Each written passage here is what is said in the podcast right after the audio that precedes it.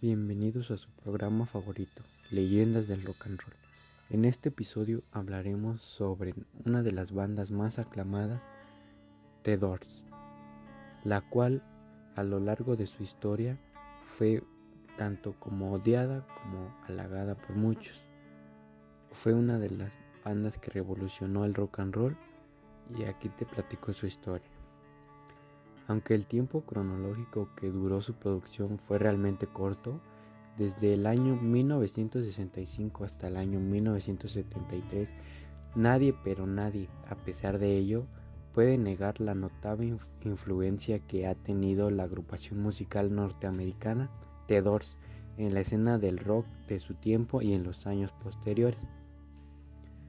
La fabulosa impronta e innovación que dejó a su paso la convirtieron en única e irresistible y también la posicionaron en uno de los primeros lugares de consideración mundial cuando de rock se trata y junto a monstruos como The Beatles, The Rolling Stones y Pink Floyd, entre otros.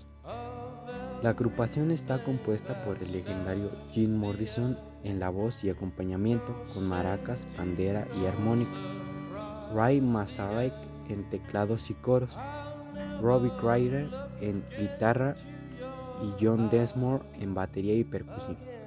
Masarek y Morrison, quienes habían sido compañeros en la Universidad de UCLA, se reencontraron en el año 1964 y ahí surgió la intención de conformar una agrupación musical que resume su interés por la música. Al año siguiente, y con la incorporación de Crowley y Desmond Theodore, nombre tomado de un verso de un poema de William Blake, era un hecho concreto. En sus inicios musicales, los clubs de Long Flong y Whiskey a Go Go fueron los lugares comunes en los que era posible ver sus presentaciones musicales e incluso por su actuación en este último, serían contratados por la empresa discográfica Electra Records. Su primer álbum homónimo se edita en el año 1967 e incluye algunas de sus canciones más célebres, tales el caso como The End o Light My Fire. Sin lugar a vacilaciones, la apariencia de sus miembros, especialmente la de Morrison, tomado por los fans de la época al nivel de sex symbol, los lejos que se hallan de lo polémicamente correcto y lo claro, la novedad musical que portaban hicieron la agrupación un auténtico hit. Hacia finales del año 1967 se edita su nuevo trabajo discográfico, Stranger Dice, que incluye temas como People's Train, Love My Touch Times y Where You With The Music's Over. Al año siguiente, 1968, llega su tercer álbum, Waiting from the Sun, y con él la afirmación de la banda como una de las más destacadas de la escena del rock y el incremento de la rebeldía de sus miembros, en especial Morrison, quien se acercaba cada vez más a la dependencia del alcohol y las drogas. Las grabaciones de los siguientes discos de Soft Paradise, Morrison Hotel y LA Woman estuvieron signados por la desprolijidad de que la adicción de Morrison imponía a los tiempos. En 1971, Morrison decide asentarse por un tiempo en la ciudad de París para descansar y pasar tiempo con su novia. Sin embargo, la muerte le sorprende el 3 de julio. Morrison apareció sin vida en la bañera del apartamento que ocupaba. No existen precisiones respecto de las causas de su muerte, aunque la mayoría de sobredosis también por esa falta de certezas, su muerte siempre estuvo rodeada de, de infinidad de elucubraciones, como por ejemplo que en realidad Morrison no murió, sino que fingió su muerte cansado de la fama. Si bien tras la muerte de Morrison, el resto de los integrantes continuaron con la banda y editaron dos discos más, Other Voices y Full Circle. En el año 1973 dejaron de producir para siempre. Cambiando de tema, hablaremos sobre cuando esa célebre banda vino a México y esta vez fue en 1969. The Doors en México, el concierto más fifi en la vida de Jim Morris.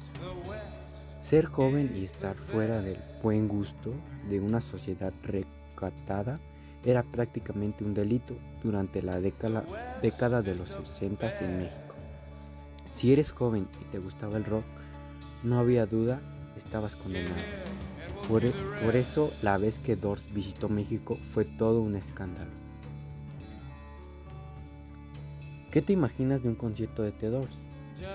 Pues lo de siempre, un Jim Morrison poseído sobre el escenario por el espíritu del rock, cantando a todo lo que da Like My Fire, mientras se Rebecca enloquecido en el suelo, mientras Ray Masayer suena el preludio, uno de los solos de teclado más elevados de toda la música. Bueno, pues eso es lo que tienes en la mente.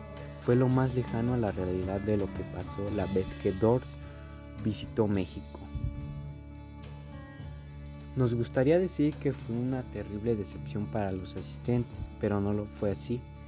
Pero para los rockeros de aquellos años y de estos, ver a un Jim Morrison contenido ante un público confirmado por niños bien, claro que fue una decepción. El tema es de ese público rockero de corazón no estuvo presente en aquellas presentaciones. ¿Por qué? Porque más que un concierto de rock, fue un recital para, según se cuenta, complacer al hijo consentido de en ese entonces presidente Gustavo Díaz Originalmente, la presentación que nos había preparado Jim Morrison y The Dogs serían cinco conciertos en la Plaza de Toros para 1969. Imagínate lo que hubiera sido eso. Un montón de chavos con la latente necesidad de expresarse, de ser escuchados, y un Jim Morrison en uno de sus mejores momentos, fuego para la pólvora. Recordaremos que apenas un año atrás en la Plaza de las Tres Culturas hubo un tiroteo, había dado comienzo a la señal de las tres luces rojas. Se trató de la represión al movimiento estudiantil en 1968 que culminó con la masacre de Tlatelolco. En ese, en ese mismo 1969, meses después de la visita de Pedro, Díaz Ordaz tuvo que asumir la responsabilidad de lo que sucedió. Desde ese momento ser joven y no aceptar las cosas callado era tomado como un acto subversismo. No se necesitaba en realidad ser rebelde ni un agitador, bastaba con tener una mala pinta para estar en la mira de las autoridades. Por supuesto que estas manifestaciones culturales visitas desde la perspectiva de el gobierno en turno comprometían la estabilidad social y ponían en riesgo a la juventud. No se iba a permitir algo así, hacer una concentración de 40.000 jóvenes que iban a beber y fumar algo de marihuana. Por eso el evento se dirigió hacia un espacio menor, incluso sin que Jim estuviera de acuerdo, pasó de la Plaza de Toros al Fórum de Colombia del Valle de Cada que fue un tema burocrático imposibilito de otorgar los permisos.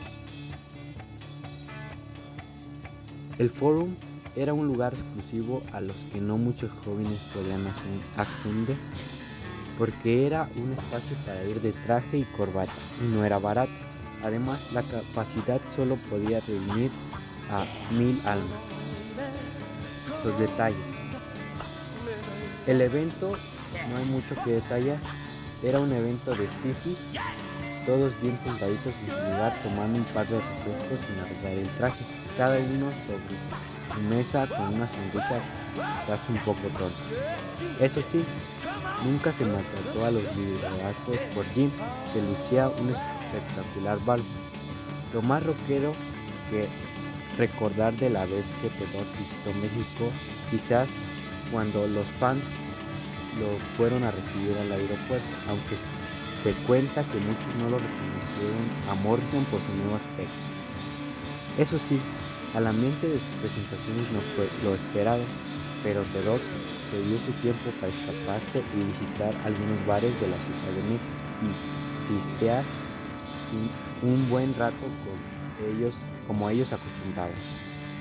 Sin embargo, la prensa sí que se sorprendía, rescatando que la salud mental de los jóvenes mexicanos se mantuvo íntegra sobre la proyección sordida y angustiosa de Morrison.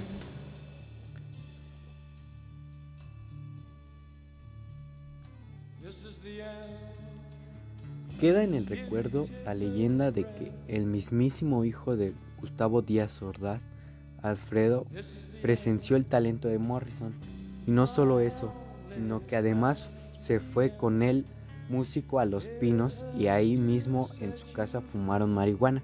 Según se dice, el presidente descubrió a su hijo en tremenda fiesta y Jim Morrison tuvo que salir. La verdad es que esta anécdota es solo una leyenda que rodeó la visita de Tedors a México y nada más. Pero hasta el Tri le dedicó unas líneas a la canción, en la canción de Abuso de Autoridad. No sabemos si la vez que Dors visitó México de verdad se rebelaron con el hijo de Díaz Ordaz. Lo que sí es verdad es que hace unos años se le asoció sentimentalmente con Talía. Y bueno, eso es todo por el episodio de hoy. No, no se pierdan los episodios que siguen porque en próximos episodios estaremos hablando sobre Pink Floyd y también algo de metal sobre Slayer. Nos vemos y hasta luego.